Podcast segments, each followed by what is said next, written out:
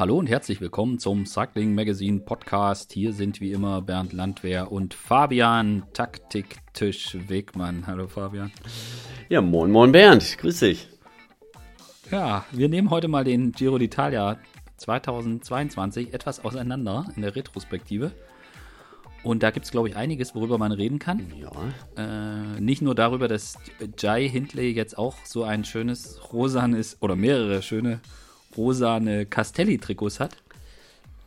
Sondern da war eine, also ich fand es ein ziemlich spektakuläres, ziemlich spektakuläres Rennen. Ja, war Wahnsinn. Also ähm, ich glaube, besser hätten die Protagonisten des Giros sich das auch alle nicht äh, vorstellen können. Ich meine, ähm, bis wirklich zum vorletzten Tag äh, noch äh, ja, mehr oder weniger alles offen. Äh, noch so nah beieinander. Die drei da vorne waren eigentlich äh, mehr oder weniger immer auf Augenhöhe. Da war keiner dabei, wo man sagt, okay, der, der wird es jetzt definitiv. Ähm, und so war es dann ja auch hinterher. Es hat ja dann nicht ja. der gewonnen, der lange Zeit geführt hat.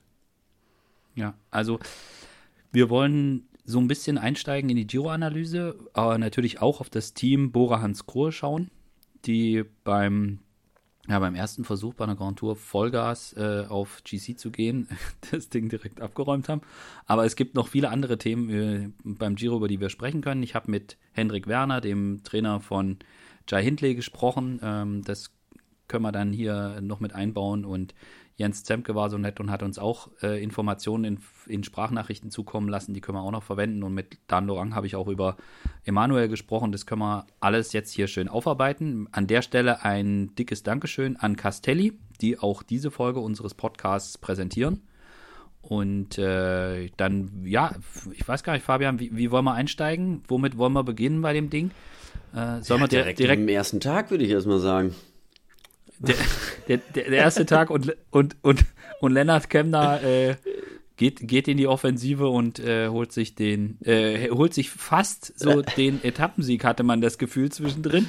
Äh, aber am Ende war es dann doch Mathieu. Äh, genau, aber ähm, ja, wir hatten ja im letzten Podcast mit Dan Loran gesprochen und er hatte uns das ja alles erklärt, wie sie auch daran gehen und ähm, dass sie äh, durchaus offensiv fahren wollen. Und ähm, ich meine, besser jetzt ja, besser hätten sie es nicht zeigen können wie auf der ersten Etappe. Ähm, war vielleicht ein bisschen früh von Lennart, aber ähm, im Endeffekt waren auch alle noch frisch und alle gut drauf und der Berg war wahrscheinlich auch nicht äh, steil genug äh, für Lennart, aber man hat einfach gesehen, ähm, oder sie haben Ausrufezeichen gesetzt und haben gesagt, wir ja. ähm, warten jetzt hier nicht lange ab, sondern ähm, wir zeigen euch direkt, wo der Frosch die Locken sitzen hat. Und äh, mhm. Ähm, haben sich nicht von ja, so großen Teams wie Neos da irgendwie äh, einschüchtern lassen und nur hinterherfahren, sondern voll in die Offensive. Ja.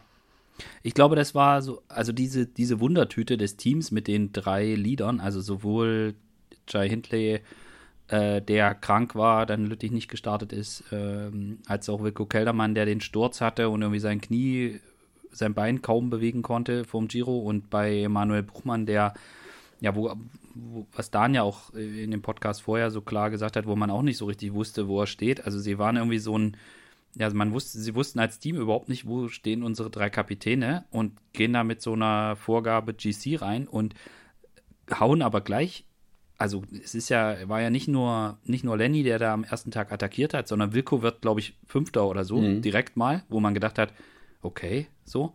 Und ähm, so ging es ja dann auch weiter. Also, dass dann Lennart sich da äh, am Ätna da den Etappensieg holt, was ja auch ziemlich beeindruckend war. Äh, die sind gleich, die haben die, die Rundfahrt direkt Volley genommen. Genau so ist es, ne? Und äh, ich meine, damit, dass, äh, gut, Lennart hatte dann durch seine Attacke an der ersten auf der ersten Etappe hat er natürlich äh, viel Zeit eingebüßt. Ähm, wäre das nicht so gewesen, hätte er das rosa Trikot lange Zeit tragen können. Ähm, es war, glaube ich, gut so, dass es, also fürs Team so war. war. es gut mhm. so, für ihn weiß ich nicht, wäre auch schön gewesen, hätte ich mich gefreut, aber ähm, es kam auf einmal der, ein Vierter ins Spiel, weil die anderen haben ja ähm, gesehen, okay, der ist auch sau stark. Ähm, mhm. Der zieht ja auch noch durch oder zieht der durch und die haben alle nur gepokert und sie wussten ja, wie stark er ist. Also ich meine, er hatte vorher ähm, Tour of the Alps schon eine Etappe gewonnen und ähm, ja.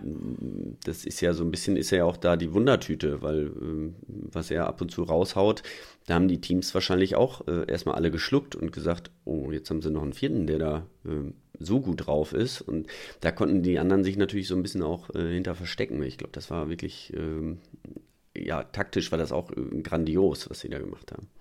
Ja, und dann mit Jai Hindley am bei der ersten ganz schweren Bergankunft, dass er da sich den, wo er nicht der Stärkste war, mhm. aber sich den, der Cleverste, so, äh, ich glaube, äh, Landa und Carapaz würden jetzt zurückblickend, wären sie doch lieber schneller gefahren, wo sie Hindley schon abgehängt hatten, ja. aber er kommt halt zurück, er kennt die Antwort, er macht das von vorne, holt sich den Etappensieg. Im Endeffekt war es ja für das Team Bora Hans Grohe auch, auch mit dem, trotz des Pechs von, von Wilco, der äh, da quasi schon rausgefallen ist aus der Gesamtwertung und man auch gesehen hat, dass, dass Emanuel nicht, äh, nicht zu den Allerstärksten gehört. Aber sie hatten dann im Prinzip nach, bevor das, der Kampf ums GC so richtig losging, hatten sie schon zwei Etappensiege in der Tasche und es konnte gar keine schlechte, gar kein schlechter Giro mehr werden. Genau. Glaubst du, dass das auch dann mental in so einer Mannschaft ja, was bewirkt, irgendwie Druck nimmt oder vielleicht auch. Auf jeden Fall, ja. das, das hatten wir auch im Podcast mit Dan, äh, hatte das ja auch ja. gesagt und ich weiß das auch aus Erfahrung.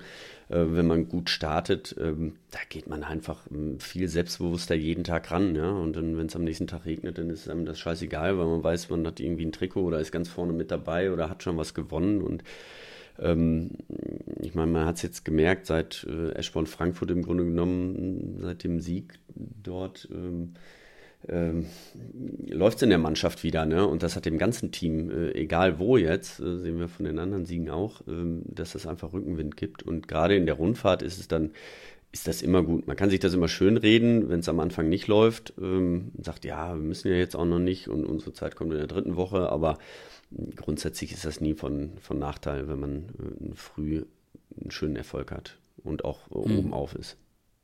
Ja.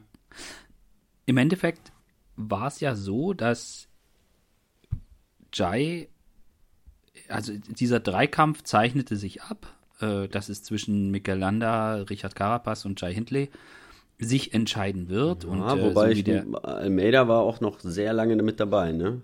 Äh, Solange wie er dabei war, war er so in so einer Distanz, wo man gesagt hatte, oh, oh, äh, mit dem Zeitfahren zum Schluss. Genau, das, also dem hätte ich da noch einiges äh, zugetraut im Zeitfahren, ne? Ähm, ja. Der hing da schon in meinem Nacken. Ich meine, an dem Tag, bevor er ausgestiegen ist, hat er Zeit eingebüßt, so. Ja. Da wirkte er auch nicht mehr so ganz, aber, genau, aber das stimmt dato, natürlich. Ja. Bis, bis, bis dahin äh, war er ganz nah mit dran. Also es waren vier, nachdem Almeida dann wegen positiven Corona-Test ausgeschieden ist, war es ein Dreikampf. Und da war auch so ein bisschen die Frage, also es war klar, diese Marmolada-Etappe ganz zum Schluss, also als letzte Bergetappe vor dem Abschlusszeitfahren, das ist nochmal so ein, so, ein, so ein absoluter Hammer, aber es, es machte bis dahin den Eindruck, als seien die drei auf einem Level und egal was passiert, sie können sich nicht abhängen. Genau. Sie, ja. sie sind auf. War das, war das so, dass du auch gedacht hattest, wow, mal gucken, nicht, dass die am Ende dann hier quasi mit so, also zwischen Hindley und äh, Carapaz mit drei Sekunden in das Zeitfahren gehen? Oder hast du schon erwartet gehabt, dass diese Marmolada-Etappe eine Vorentscheidung bringt? Muss ich ehrlich gestehen, nicht. Also ich, ich, ich mhm. dachte schon, ähm, ja, weil auf den letzten Kilometer, als sie da drauf hingefahren sind, dachte ich auch noch so, da ist jetzt keiner stärker als der andere. Also äh, man, man mhm. hat es jetzt nicht so, so, so ganz eindeutig gesehen. Oder ich meine, man, das ist jetzt nach drei Wochen, ne? Äh, da ist, ist keiner mehr frisch, aber ähm, die drei Wochen sind sie immer, wenn sie losgefahren sind, waren sie noch zu dritt. Haben alle anderen ja. abgehängt und die drei waren vorne dabei. Dann hat der eine mal attackiert, äh, fährt der andere das Loch zu und die haben sich immer gegenseitig neutralisiert und so hätte es natürlich auch äh, kommen können. Ähm, war dann zum Glück für Jay nicht so. da haben sie natürlich auch mega gut gemacht, aber weil sonst wäre es natürlich auch sehr, sehr knapp geworden. Oder was heißt knapp geworden? Ich, man hat gesehen, Carapaz, ich glaube, ich hatte das jetzt mal nachgeguckt, die sind sieben Zeitfahren gegeneinander gefahren, Carapaz und Hinley, und äh, siebenmal hat, war Carapaz vorne. Also nicht ja. viel, er hatte jetzt, glaube ich, auch nur 10 Sekunden oder was hatte er? Ja. Aber das hätte ja gereicht. Ja? Also, äh, mhm. wenn er noch mit 30 Sekunden geführt hätte und äh, Carapaz hätte ihm noch 10 draufgehauen, dann reichen auch 13 Sekunden, um den Giro zu gewinnen. Ja. Ja. Und da, für mich so beim Betrachten und ähm, war so die hinterher so die Frage, ist der Hindley besser geworden? Oder sind oder haben die anderen einfach so viel an Leistungsfähigkeit eingebüßt? Mhm. Und diese Frage, das war auch der Grund, warum ich äh, Hendrik Werner, also den Trainer von Jai Hindley, äh, gefragt habe, ob er uns kurz die Fragen äh, beantworten könnte, weil genau das war die Frage, die ich ganz gerne vom Trainer von Jai beantwortet haben wollte. Ähm, und äh, dann können wir jetzt an dieser Stelle hier das ähm, Interview mit, mit Hendrik einfügen, weil ich glaube, das kann er, die Frage beantwortet besser er als, als wir. Jo.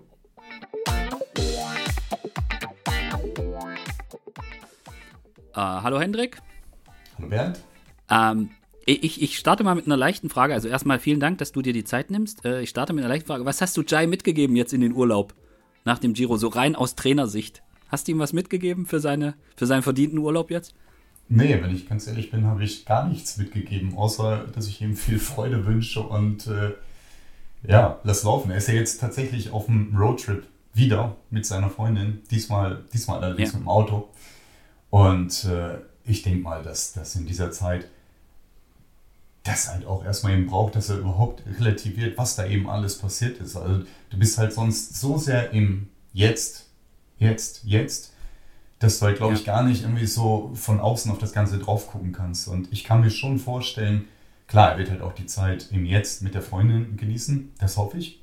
Mhm. Ähm, dass er aber bestimmt halt auch das nochmal nutzt, um zurückzugucken und all diese Ereignisse, die da irgendwie so passiert sind, klar kann ich mir vorstellen, dass das auch abends irgendwie dann noch vorm Einschlafen oder sowas nochmal hochkommt, aber ich glaube, einiges muss wirklich noch auf seinen Platz geräumt werden. Und ich gehe mhm. davon aus, dass das jetzt quasi passiert, aber ich glaube auch nicht, dass ich das irgendwie groß pushen müsste oder sowas. Das passiert von ganz alleine. Das heißt, ich bin mir völlig sicher, dass Jai eine richtig, richtig gute Zeit da haben wird. Und ich glaube halt auch, dass, ähm, dass ihn das jetzt nicht völlig überwältigt. Das ist ich glaube, etwas unterschiedlich, als das damals beim, beim, beim, beim Tom war, der nach Hause kam und jetzt einfach mal irgendwie 40 Kamerateams zu Hause warteten. Aber ich glaube, dass mit dem ja. Urlaub und jetzt einfach mal komplett den Stecker zu ziehen und diese Müdigkeit, die definitiv im Körper drin ist, auch einfach mal voll zuzulassen, das ist jetzt ein Punkt, äh, wo das geschehen darf, wo das geschehen soll. Und ich glaube nicht, dass der große Hinweise oder Anregungen braucht, sondern ähm, ja, einfach mal zulassen. Mhm. Mhm. Ja, Ah, ist ja auch schön, dass er die Möglichkeit, äh, die Möglichkeit dann dazu hat. Also noch ein bisschen Pressekonferenz und dann pst, verschwinden. Das ist ja schon, schon gut. Was mich sehr interessieren würde, wenn man sich den Giro jetzt so anguckt, so leistungstechnisch, und du als sein Trainer hast, ja, du weißt wahrscheinlich mhm. auswendig, wann er wie viel Watt wo getreten hat. Für mich stellt sich ganz grundlegend die Frage, ist er während des Giros besser geworden im Verhältnis zu den anderen Top-Fahrern oder sind die, haben die anderen an Leistung einfach stärker verloren? Also wenn man, wenn man Blockhaus sieht, wo er gewinnt, aber vielleicht bergauf nicht der stärkste Fahrer war, ich glaube, das kann man, kann man so sagen. Da spielt ein taktisches Spielchen eine Rolle. Er war der mhm. cleverste, vielleicht nicht der stärkste, aber an der Marmolada war er einfach definitiv der stärkste Fahrer. Also, wie würdest du das in dem Verlauf einordnen?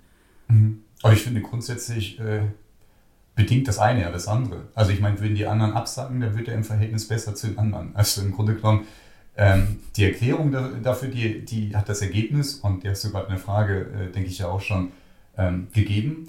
Äh, ich glaube, die Frage, die halt häufig den Leuten halt immer, also man möchte irgendwie auf eine Art verstehen und man möchte das irgendwie einordnen können, am besten halt auch irgendwie messen wollen. Und meine Erfahrung ist ziemlich häufig gewesen und das war halt auch, wenn es so Vergleiche gab von Giro und zur Tour. Und ich muss halt auch sagen, meine Diplomarbeit früher, die habe ich tatsächlich auch mal mit Johannes Fröhlinger, Chris Anker Sörensen und Christian Kochen oder sowas, habe ich über drei Wochen die Leistungsverläufe angeschaut.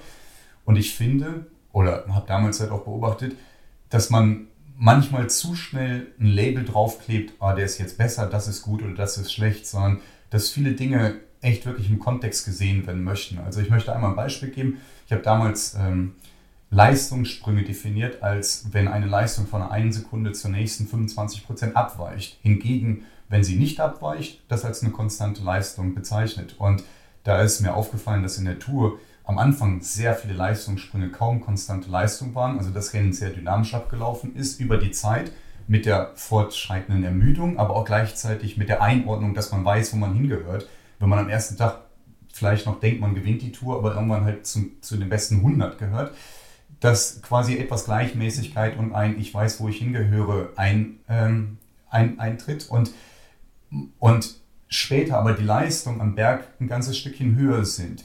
Jetzt möchte ich aber nicht ein Label draufkleben, ah, der Fahrer ist besser geworden, sondern vielleicht ist halt auch einfach der ganze Anlauf zu diesem Berg ähm, ähm, gleichmäßiger geworden, beziehungsweise es waren weniger Spitzen am Anfang drin, dass das überhaupt möglich war. Und diesen Unterschied, als zum Beispiel dann vor ein paar Jahren mal von Tom die Leistungsdaten bekannt gegeben wurden, vom Giro und von der Tour, dann kam halt dann später irgendwie eine, äh, eine Conclusion raus, ach, der, der Giro ist viel härter als die Tour.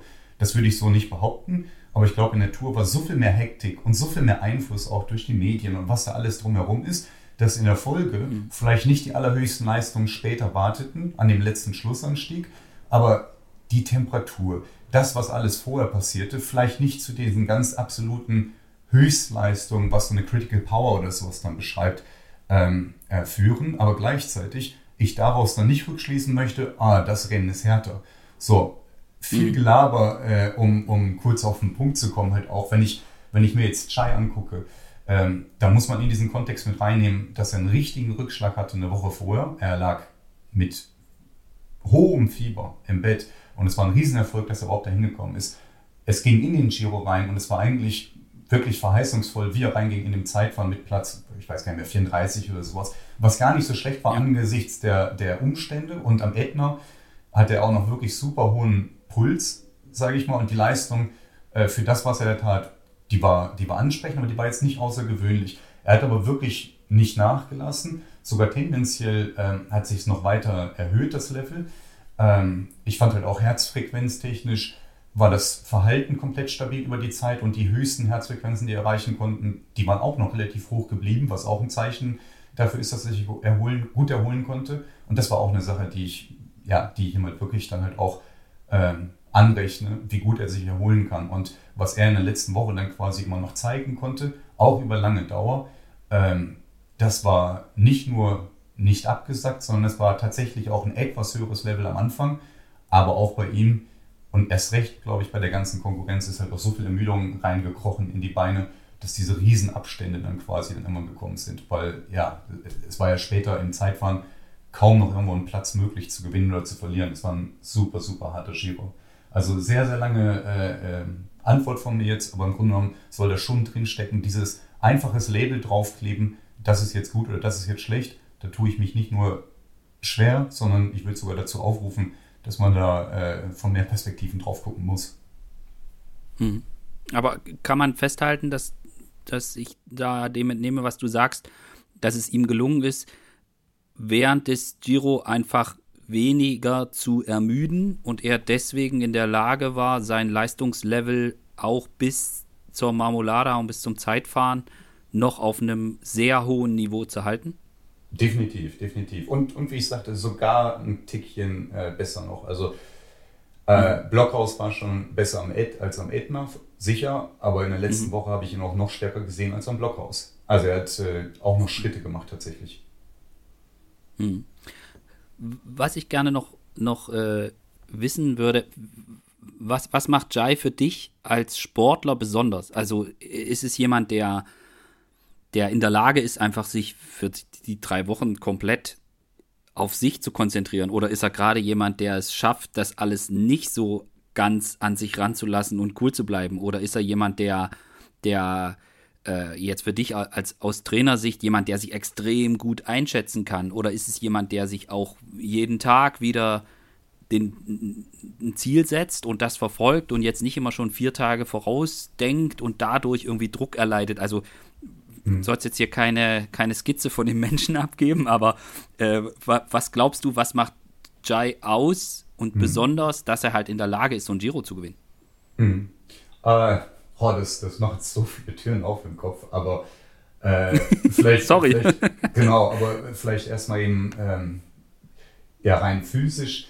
Äh, die, also Jaya, das weiß ich auch noch aus alten Sunweb-Zeiten, dort hab, ja, haben, wir, haben wir halt auch schon mit Jai gearbeitet, die in den Höhentrainingslagern mit dabei und was ich immer außergewöhnlich fand und was man hier halt auch wieder gesehen hat, ist, ähm, wie Jai sich von Rennen zu Rennen, von Tag zu Tag nicht nur erholen kann, sondern wie er halt auch jedes Mal noch einen Schritt weiter äh, macht. Und das war die ganze Saison dieses Jahr schon zu sehen, dass er wirklich von Rennen zu Rennen, es ging immer weiter, es ging immer weiter. Gleichzeitig hat er eine Stabilität mitgebracht, ähm, die ist wirklich außergewöhnlich. Er war immer jemand, der, wenn wir jetzt einzelne Leistungen bewerten würden, fahr mal ein, einmal fünf Sekunden volle Pulle, fahr mal eine Minute, fahr mal 20 Minuten und wir würden das mit all den Fahrern zusammenlegen, dann wäre er nicht einer, der einem auf den allerersten Blick komplett ins Auge sticht oder ins Auge fällt, weil ähm, ja, diese, dieses drei, vier Minuten völlig exponieren, aus dem Leben schießen,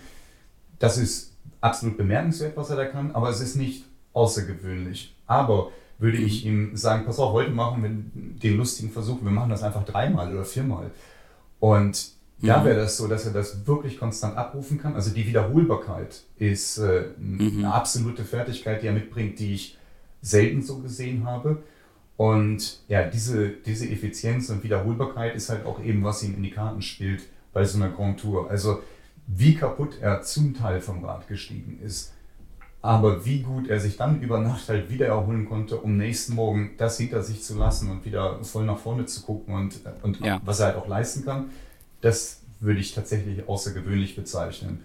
Und ja, er ist, er ist eine absolut coole Socke. Das, muss äh, das, das war schon, als ich gefragt wurde, was ich, was ich denke, was er fürs Team ist. Und es kommt halt immer nur cool, cool, eiscool, coole Socke. Äh, mhm. Es kommt halt immer nur dieses, dieses Wort in den Kopf, weil, weil, weil ihn das halt einfach so gut beschreibt. Er ist wirklich so, ah, diese ganzen Anglizismen, laid back, aber sowas von, sowas von gelassen auf eine Art. Okay. Und gleichzeitig aber auch so viel Vertrauen, was ich als, ja, so in dieser Form und auf dieser Ebene so bei Sandro auch damals noch nicht miterleben konnte, weil er war halt auch quasi eher in der Schattenposition von Wilco am Giro gestartet und konnte von dort aus durchstarten. Aber man muss sich wirklich mhm. vorstellen, er ist jetzt quasi relativ früh auch in eine Position gekommen, wo wir dachten, wow, ähm, das kann sich wirklich auf ihn auch zuspitzen. Und wenn man jetzt quasi in diesem Bus sitzt und einen Plan bespricht und letztendlich sollst du derjenige sein, der am Ende den finalen Schritt geht, dann kann das durchaus halt auch was, was Angst oder erstmal was Schrecken oder sowas in einen ja. hochholen. Aber nicht nur, wie, wie cool er das angenommen hat, sondern auch noch das Ganze ähm, ja, bestärkt hat und, und auch ausgestrahlt hat in der Gruppe. Ich würde echt sagen, das war wie so eine Art Follow-Me-Aura für die komplette Gruppe, wo die auch merken so, oh, da ist so viel Sicherheit mhm. und so viel Rückhalt, der hat quasi selbst die Gruppe mhm. mitgestärkt. Ähm, das, das fand ich absolut bemerkenswert. Das habe ich auch in der Form ähm, vorher von ihm noch nicht so gekannt oder gewusst. Und ähm, ja, das, das war wirklich, denke ich, halt auch eine Sache, die, die ihn da auszeichnet. Und was halt noch hinzukommt, ich glaube, das Leadership, also die Führung in dieser Gruppe zu übernehmen, nicht nur mit all den Privilegien kommt, äh, was er jetzt alles darf und kann und welche Freiheiten er genießt, mhm. sondern dass es vor allem halt auch über die Dienste, die er bringt, also über die Servitude, über, über was er für die Gruppe gibt, ähm, definiert mhm. wird. Und da waren Situationen, die vielleicht so gar nicht zu sehen sind, aber wo er quasi in einer Situation, wo es nicht müsste, er aber gleichzeitig quasi jetzt sein Alles gibt für Wilco, dass er jetzt noch eben Spring fährt, die Etappe zum Beispiel mit Van der Poel und Gimirai. Ähm, das sind mhm. auf einmal Situationen, wo ich glaube, dass der Rest der Gruppe erfahren hat, Mann, Mann, Mann, der hat jetzt hier sein Ein und alles für mich gegeben. Ich kann gar nicht anders, als das morgen für ihn zu tun. Und mhm. ich glaube, das sind, das sind so Ebenen, die ihn da auch wirklich auszeichnen. Also da ist definitiv nicht nur ich, ich, ich, sondern er denkt sehr, sehr viel für die anderen. Wir haben sogar immer gescherzt im Team, aber gescherzt gar nicht, dass wir über ihn lachen, sondern uns eigentlich auch mitfreuen, dass wahrscheinlich seine erste Frage auf dem Podium mit dem pinken Trikot an ist, uh, by the way, how was your day? Und äh, mhm. das, das beschreibt ihn halt wirklich ziemlich gut. Also manchmal muss man echt mhm. denken, ist das mhm. jetzt äh, in Anführungsstrichen so amerikanisch? Hey, wie geht's dir? Die Frage ist, wie geht's dir? Nein, aber das ist, ja. das ist, das ist wirklich ernst gemeint. Dass du fragst, sag mal, wie ist das eigentlich aus der Perspektive vom, vom Auto heute gewesen? War ja bestimmt ultra spannend. Mhm. Und, und genau, das, ich glaube, das beschreibt ihn halt auch ganz gut. Also Das war, war, war eine super spannende Reise, wo man viel über ihn lernen konnte und auch viele Sachen, die ich noch nicht kannte. Aber diese Gelassenheit, diese Hingabe, diese, ähm, ja, diese Dienste, die er halt auch für die Mannschaft gegeben hat, äh, die kamen alle zurück. Die kamen alle mhm. zurück. Mhm. Und äh, ich glaube, das, das zeichnet ihn echt aus. Okay, cool. Sehr interessant. Also vielen Dank, Hendrik, dass du das hier so ausgeführt hast. Äh, nach einer langen Zeit voller Arbeit sei dir jetzt auch die Ruhe gegönnt. Ähm, und ja, wird wahrscheinlich auch bei dir ein bisschen dauern, ehe das alles eingesackt und sortiert ist. Aber dann ähm, würde ich mich freuen, wenn wir uns dann nochmal hören.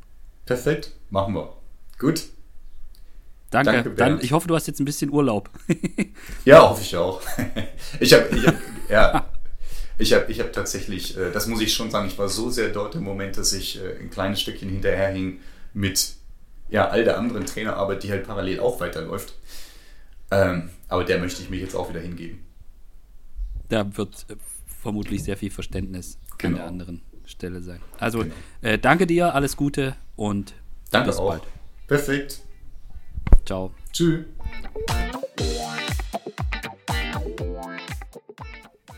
Äh, was ich interessant, also fand es cool, dass Hendrik sich die Zeit genommen hat, der jetzt ewig unterwegs war und äh, dann äh, gesagt hat, okay, wir äh, kann kurz mit ihm mit ihm sprechen. Ich finde es schon interessant, weil auch der Punkt, dass er halt sagt, dass welche Qualitäten Jai hat, dass es halt jemand ist, der, wo man nicht sofort gucken würde, wow, das ist jetzt jemand, der jetzt unbedingt als Grand Tour-Sieger in Frage kommt, aber diese enorme Fähigkeit, sich zu regenerieren und auch über die Zeit die Leistung zu bringen. Ich finde, das ist was, was bei diesem Giro-Parcours, so wie er jetzt gebaut war, jetzt in der Retrospektive gesehen, war der Parcours natürlich für einen Fahrer mit dieser Fähigkeit eigentlich perfekt. Also mhm. diese, wie, der, wie er orchestriert war, der Giro. Ja. Ja, auf jeden Fall. Ähm, grundsätzlich ist das natürlich, ähm, wenn man diese Fähigkeit hat, ist man prädestiniert für eine Grand Tour. Das ist, das ist mal ja. ganz klar. Also das sind, sind ja die Grund, Grundvoraussetzungen, die man braucht. Äh, schnelle Regeneration und ähm, ja, immer wieder Höchstleistungen äh, abrufen können. Aber natürlich war es dies Jahr nochmal besonders, ähm, dadurch, dass es gerade am Anfang schon mal ein paar Mal richtig berghoch ging. Und ähm, das haben wir dann halt zum Schluss dann auch wirklich gesehen, die letzten Tage, die so unfassbar schwer waren. Ähm, da hatte er dann seinen Vorteil. Dann war er vielleicht, ähm, ja, er sagte, Henrik sagte, er wäre stärker geworden, aber er hatte auf jeden Fall das Level, das Niveau gehalten und konnte immer wieder die Attacken äh, anziehen und, und lancieren und auch mitgehen. Und ein Carapaz und ein Lander konnten es halt nicht mehr.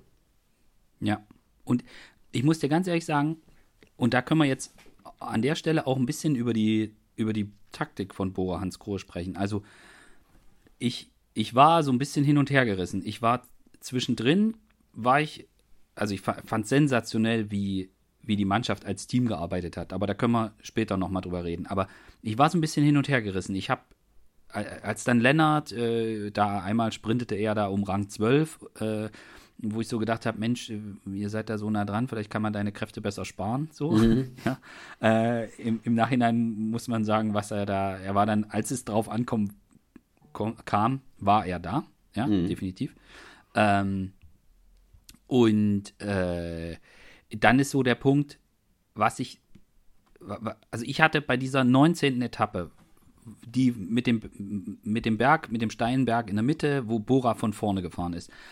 Ich hatte so das Gefühl, sie müssten was probieren, um Carapaz abzuhängen, weil ich nicht gedacht habe, dass Carapaz dann quasi an der Marmolada eingeht, mhm. ja, wo wir auch nochmal drüber reden können. Aber ich hatte so das Gefühl, oh Jungs, jetzt fahrt ihr hier, aber es fehlt so der Angriff.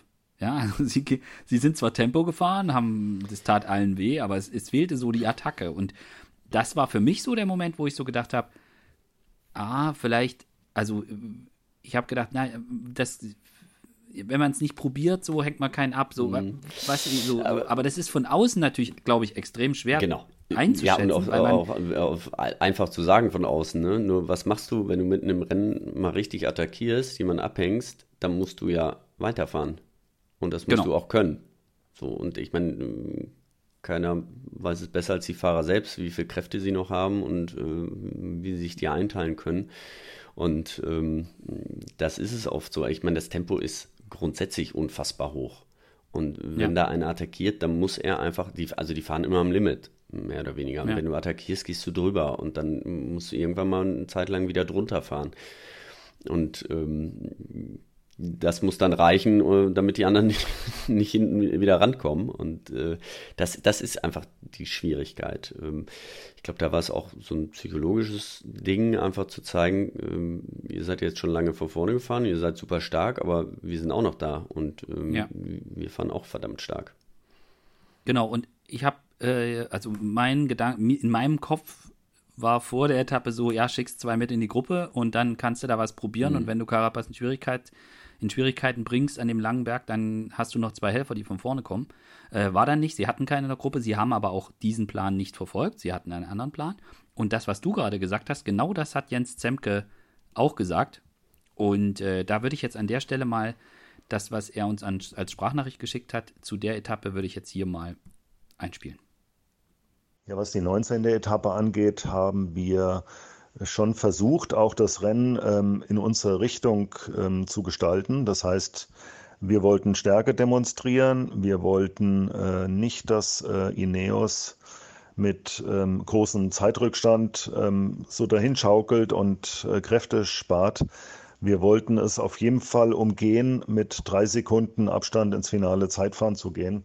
Und deswegen sind wir die Etappe halt auch von vorne gefahren, offensiv gefahren, und ja, alles, was an Entscheidungen dann getroffen wird, ähm, wird im Auto gefällt, praktisch in Koordination mit den Fahrern. Dafür sind wir ja mit Funk verbunden. Und Fahrer kommen auch ins Auto, sprechen mit uns. Ähm, kurzer ähm, Sprachaustausch. Und ja, wir sind ein Team, drei sportliche Leiter plus noch den, äh, der Trainer, der dabei ist. Also ein, Team von vier Leuten, die sich äh, tagtäglich Gedanken machen, ähm, und ja, letztendlich den Giro auch schon seit Januar planen und das dann versuchen auch so umzusetzen und den Rennfahrern dann zu verkaufen. Und man muss natürlich dann auch täglich mit der Situation gehen, äh, wie ist die Lage, wie, wie, ist, wie wird das Wetter zum Beispiel auch, wie sind die letzten Rennen, die letzten äh, Etappen gefahren worden. Das spielt da alles eine ganz wichtige Rolle.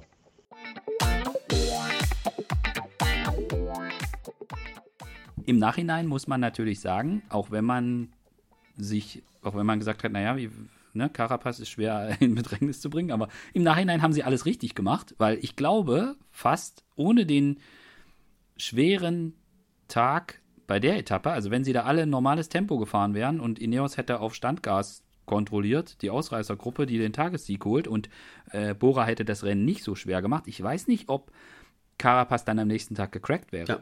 Durchaus. Also das ist natürlich, ähm, ich meine, das weiß man nie, ne? Das hätte auch sein können, dass, dass es nach hinten losgeht und Jay am nächsten Tag vielleicht äh, einen schlechten Tag hat. Dann sagt man, pff, hätten wir mal nicht, aber man muss natürlich, wenn man gewinnen will, muss man auch äh, was probieren und auch mal was riskieren. Ne? Und äh, ja.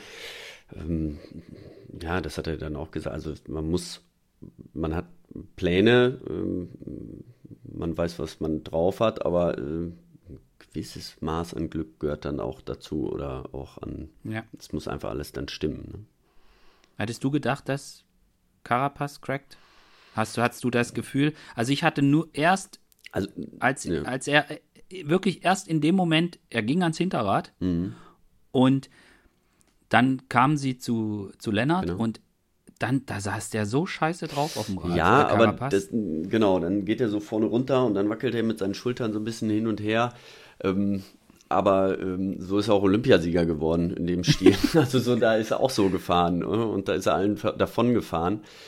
Ähm, aber ich glaube, Jay hat das dann auch gespürt. Ähm, ich meine, mhm. das, äh, auch wenn du es nicht mit, du, du spürst das. Ist der jetzt, auch wenn er okay. noch dran ist, aber du spürst, okay, immer wenn ich so einen kleinen Dritten mehr mache, dann braucht er länger, um, um, um wieder dran zu sein. Ne? Und wenn es nur eine halbe Sekunde ist, aber das, das spürst du. Und ich glaube, ja, taktisch war es natürlich großartig. Ähm, nicht nur taktisch, sondern einfach, was, wie sie es auch dann gemacht haben. Ich meine, man kann sich ja, ja alle Taktiken da schön hinlegen, ähm, aber wie Lennart dann, dann nochmal aufgezogen hat, ähm, das war großartig, ne? Und Jay da verlängert hat und Lennart dann auch noch drauf geblieben ist, ja. Also das war ja, das ist ja auch was, was äh, psychologisch enorm wichtig äh, war auch. Ähm, der hat da gesagt, pass auf, ich war den ganzen Tag vorne in der Spitzengruppe. Ähm, jetzt kommst du von hinten, willst ein Giro gewinnen und ich fahre mal ganz locker bei dir am Hinterrad noch mit. Also so hat er ja getan. Locker war das mit ja. Sicherheit nicht. Ähm, und dann hinterher, dann hat er ihn gecrackt und dann war, war er platt, äh, dann war Carapaz äh, müde und dass Lennart dann nochmal an ihm vorbeifährt, das hat ihm natürlich das Genick gebrochen. Also das war auch ähm, psychologisch ähm, großartig gemacht. Hm. An der Stelle, Jens Stemke hat uns dazu auch was gesagt, ähm, wie halt da alles irgendwie dann zusammenpasste. Ja, taktischer Plan, was die 20. Äh, Etappe angeht. Ich wollte jetzt gerade meine Unterlagen vom Giro wegschmeißen, die ich äh, mir im Januar äh, zurechtgeschrieben habe. Ähm, da hieß es, oder da habe ich aufgeschrieben, beim Schlussanstieg Entscheidung fällt über den Giro-Gesamtsieg. Superschweres Finale mit extrem steilem ähm, Finaleanstieg. Ähm, letzte sechs Kilometer Durchschnitt 13 Prozent. Ähm, ja, dass das so entstanden ist, da war auch nicht mit äh, zu rechnen, aber ähm, wir sind ja auch äh, diesen drei Sekunden immer ein bisschen hinterhergehechtet und wollten es absolut nicht auf das ähm, finale Zeitfahren ankommen lassen. Und wir wussten, dass dieser Anstieg so schwer ist, ähm, dass das den Unterschied macht. Ähm, ja, das war natürlich dann eine takte, taktische Meisterleistung, dass das auch so funktioniert hat mit dieser viel besagten Relaisstation dass Lenny genau in dieser Gruppe drin sitzt, ähm, wo wir nicht unbedingt drin setzen hätten müssen, wenn nicht äh, Bahrain auch drin gewesen wäre mit Novak. Dann ihn so zurückzubeordern, dass das genau funktioniert, in der Situation da zu sein, äh, wenn Carapaz äh, praktisch eine Schwäche zeigt. Ähm, da hat wirklich alles genau geklappt und funktioniert und auf die ja, auf, die, auf den Kilometerangabe genau ähm, war das gut getimt. Also da war auch ein bisschen, bisschen Glück dabei, muss man ganz ehrlich sagen, aber ähm, im gewissen Maß war es auch geplant. Jetzt mal, du als Radfahrer, der solche Situationen erlebt hat, wie viel hilft so ein Lennart Kemner in so einer Situation? Also wie viel bringt dir das? Also das war ja jetzt nicht ewig, dass er da von nee, vorne gefahren ja. ist, aber auf, auf welchen Ebenen bringt dir das was? Äh, ja, also psychologisch einfach, ne? Du weißt, ähm, du hast jetzt alle Helfer von Carapaz abgehängt. Also Ineos hat keinen mehr. Äh, die sind alle durch. Ähm, ich habe noch jemanden und äh, ich meine, wenn man gesehen hat, wie Lennart da von vorne gefahren ist, ne? Der ist ja nicht auf der letzten, oder sah nicht so aus, als wenn er auf der letzten ist schnell gefahren, wie er konnte, mit Sicherheit. Aber ähm, er hat sich ja nicht umgewunden und so. Also er hatte, die Körpersprache war noch, war astrein, ne? Er saß drauf und ist dann mhm. Wahnsinnstempo hochgefahren. Und, ähm, und das, das hilft dir dann schon sehr viel. Und dann, wenn, wenn du merkst, der hinten, der äh, atmet immer schneller und immer mehr und dein äh, Helfer vorne, der fährt noch relativ ruhig, dann äh, und du dich dann auch gut fühlst, dann weißt du, okay, jetzt äh, und dann kannst du nochmal eine Schippe drauflegen. Ne? Dann mhm. kannst du nochmal, dann weißt du auch, äh, ja, willst dem Team natürlich auch was zurückgeben, ganz klar. Ähm, mhm. Ich meine, Lennart ist zurückbeordert worden, hätte vielleicht ja auch die Chance gehabt, da noch weiter vorne zu sein. Ähm, ähm, aber du weißt, dass ja. alle sich in deine Dienste jetzt stellen, was ja von vornherein auch so gesagt wurde. Wir ja. gehen mit mindestens drei Kapitänen da an den Start und der letzte bleibt über und die anderen fahren komplett für ihn. Das, ja. äh, also Movistar äh, würde sich das wünschen, wenn das bei denen funktionieren würde in den letzten zehn Jahren. Ja, da ja. Äh, gehen die mit drei Kapitänen. andere Probleme. Genau, die ja. gehen mit drei Kapitänen rein und die werden äh, siebter, achter, neunter hinterher. Ähm, mhm. Da funktioniert das nicht. Das heißt aber, dass in der Teamstruktur äh, vieles richtig läuft, ne? Und die, die mhm. Stimmung im Team einfach großartig ist. Weil das ist eine mhm. Sache, ähm, ja, das, das kommt auch von der Teamführung, von der Leitung. Mhm.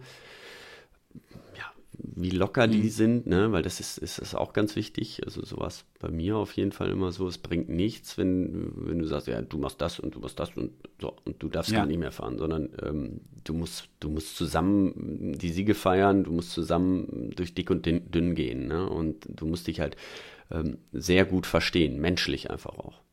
Ja. Und, und, und das kann man natürlich als Team, als sportlicher Leiter auch leiten ne? und lenken.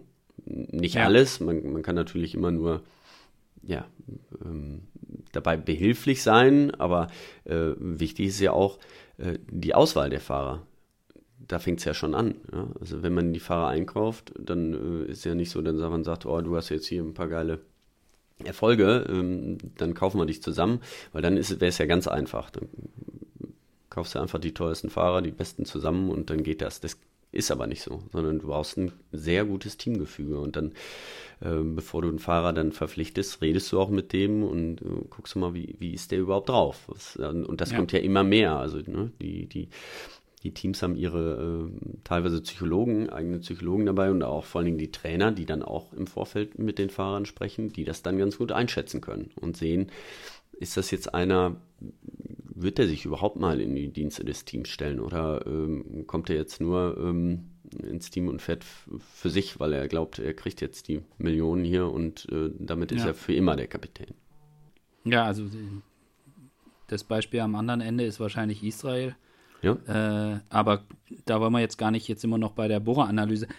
Ähm, die, die, das Thema mit dem sportlichen Leiter fand ich auch interessant. Also ich finde es ja auch immer cool, so Bilder zu haben aus den Autos, wenn man sieht, wie, wie, ähm, wie, ja, wie, was die sportlichen Leiter weitergeben und wie sie da auch so drin stecken. Und äh, ich fand das auch sehr interessant, wie emotional das war, dann auch im, im, im Funk und äh, wie Enrico Gasparotto, der das zum ersten Mal sowas sowas erlebt. In, in, an der Stelle in, in, beim Giro als Sportler und er dann nachher quasi auch nichts mehr reden konnte, weil er einfach geweint hat. So und mhm. das fand ich sehr, sehr cool. Und äh, dazu hat. Ja, sowas kennt man ja nur von Ramati, ne? Das ist ja. ja, also gut, Brahma ist, äh, Brahma ist natürlich so ein, der ist da das ganz, also an, am anderen Ende, mhm. ja, also ich glaube, der schreit noch, da sitzt der Fahrer schon im Hotel, so gefühlt. Aber die Unterschiede zu sehen und auch so, und, und ich fand es auch cool, wie, Jens Zemke den Gaspar immer angehalten hat, weiterzureden. Mhm. Weil er sagt, der braucht das, der braucht das so. Und das fand ich, das fand ich eine, eine schöne Geschichte. Und äh, Jens hat dazu, ähm, hab Jens auch die Frage gestellt. Und das können wir jetzt an der Stelle, also zu, zu dem, zu der emotionalen Geschichte dann auch im Funk und was da passiert. Und das äh, können wir jetzt hier mal reinpacken. Ja, man kann sagen, in den letzten Tagen lief es ja wirklich auf diesen Dreikampf hinaus zwischen Carapaz, Landa und Jai Hindley. Und ja, da hatten wir dann teilweise vier Kameras im Auto. Ähm, ja, wir geben uns eigentlich, also man vergisst das. Man vergisst, dass da Kameras im Auto sind. Man agiert ganz normal. Ähm, wir haben den Kameraleuten gesagt, bitte schneidet was raus, wenn wir uns halt irgendwie äh, negativ gegen an, über anderen äußern, was ja auch mal der was man auch mal vorkommt. Oder wenn wir fluchen, ähm, ja beim Finale, einer hat das Mikro in der Hand, einer spricht die Etappe. Ähm, auf den Etappen, auf den schweren Bergetappen war es dann Gaspar. Wir sitzen zusammen im Auto, wir besprechen alles. Ich versuche ihn an Dinge zu erinnern, die er vielleicht gerade nicht auf dem Radar hat. Was weiß ich, wann der nächste von uns bei einer Sonderverpflegung steht oder wie der aktuelle Stand ist. Und ja, man tauscht sich da ein bisschen aus und, und ich weiß, dass äh, Jai gern angefeuert wird über Funk und deswegen habe ich ähm, Gasper dann auch ein bisschen angehalten, noch Gas zu geben und ihn richtig anzufeuern, wobei es wahrscheinlich gar nicht notwendig war, weil die Geräuschkulisse am Marmelada hoch war wirklich enorm. Ähm, aber ja, man fiebert da halt im Auto dann so mit. Äh, für Gaspar war es die erste Grand Tour als sportlicher Leiter. Und er ist da sehr emotional geworden. Ähm, da bin ich dann mit äh, 21 Jahren sportlicher Leiter vielleicht schon ein bisschen mehr abgestumpft. Und äh, wie warst du da als Fahrer? Also ich, ich also ich weiß von äh, auch Fahrern, die jetzt sportliche Leiter sind, dass die auch immer mal den Funker aus dem Ohr genommen haben, weil es ihnen auf den Sack ging. Äh, warst du jemand, der da so wie Hindley so äh, entertained werden möchte? Oder warst du eher jemand, der da lieber seine Ruhe hatte? Also mir ist der Knopf im Finale ganz oft äh, aus dem Ohr Rausgefallen aus ja. Versehen. Und Hans hat sich so Mühe gegeben im Auto.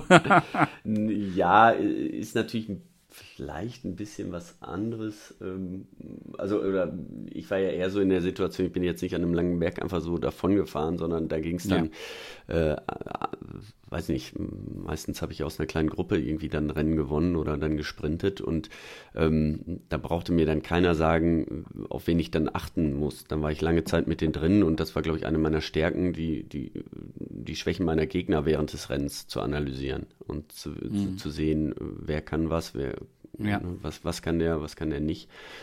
Und ähm, da habe ich mich dann immer voll auf meinen Instinkt dann ähm, verlassen. Und äh, mhm. deswegen brauchte ich das da so nicht. Natürlich ist es gut, so, so im Zeitfahren zum Beispiel ist das nochmal vielleicht ein bisschen was anderes. Noch was ne? anderes das, ja. das kann man so sagen. Oder eben, wenn du lange alleine bist an so einem Berg, dass du einfach die Abstände immer weißt, dass du, weil du, du fährst ja dann einfach nur und du weißt hinterher nicht, ähm, ist der jetzt 20 Sekunden hinter mir oder schon eine Minute oder anderthalb Minuten? Ja. Und, und das hilft natürlich enorm. Also wenn du, wenn du merkst, okay, du, da kommt die Ansage vom sportlichen Leiter, du hast jetzt 10 Sekunden, jetzt hast du 20. Der, ja. der geht jetzt ein, komm, drück nochmal drauf, ja, dann hat er 30 und dann, ja. und wenn du dann einfach diese, diese Zahlen immer hörst, die, diese Kundenabstände, die ständig wachsen, das ist, das natürlich, das motiviert dann, gar keine Frage. Ja, und ich glaube, ich glaube, das ist auch was, wo man wissen, wo man einfach den Fahrer einschätzen können muss. Also da muss halt einfach die sportliche Leitung wissen, genau.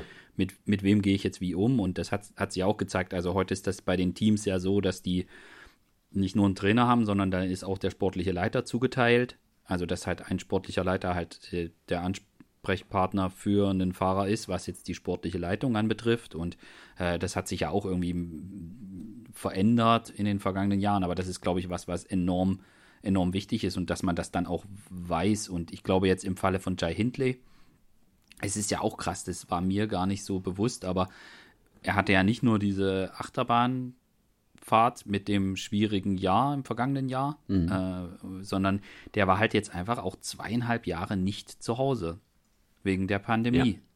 Und er hat das jetzt in der Pressekonferenz heute Morgen, hat er das auch nochmal gesagt, wie schwer das für ihn war, äh, dass einfach dass er auch seine Familie und so nicht sehen konnte. Und mhm. ähm, ich fand es ziemlich schön, auch äh, zu sehen, wie er darüber gesprochen hat. Also er hat, dass er dann auch sagte, dass, also das, sie, er wollte, glaube ich, erst ähm, jetzt im Sommer die Familie wiedersehen, seine Familie wiedersehen. Das war geplant, aber das Team hat dann einfach ihn gefragt, ob sie die Eltern einfliegen lassen sollen. Mhm. So, und er hat gesagt, ja klar, und dann warteten die da am Ziel. Ja. So, äh, und ich meine, die mussten jetzt wieder zurück, weil die müssen arbeiten. Aber ich meine, wenn der Sohn äh, den, Giro gewinnt, äh, ich glaube, das ist schon irgendwie geil. Und dieses, also was das emotional für den, für den bedeutet haben muss. So, also nicht nur du gewinnst den Giro, sondern nach dieser Zeit und dann steht da irgendwie deine Familie. Also, ja, ich glaube, das, das, kannst du in, in, in Worte das kann man sich nicht vorstellen. Äh, genau, ja, das ja. kannst du gar nicht ausdrücken. Das ist, ähm, also ich habe so ein paar Erinnerungen damals auch an Giro. Ähm, kriege Gänsehaut jetzt, ne? weil ich genau weiß, ja. wie äh, du hast dir äh, da drei Wochen ähm, ja, bist du völlig am Limit und, äh, und machst und tust und äh, dann hast du diesen Erfolg und dann komm, kommt deine Familie. Ich meine, bei ihm noch viel krasser, so lange nicht gesehen. Ja. Ich, das hätte ich mir gar nicht vorstellen können, weil ich bin auch ein Familienmensch und ähm, ja. das ist mir total wichtig und ähm, also das war mit Sicherheit nochmal äh, tausendmal mehr, diese Emotionen und äh, ja, Krass. großartig, also ganz, äh, ganz tolle Geschichte. Jens hat dazu auch was gesagt. Ähm, können wir an der Stelle hier reinpacken.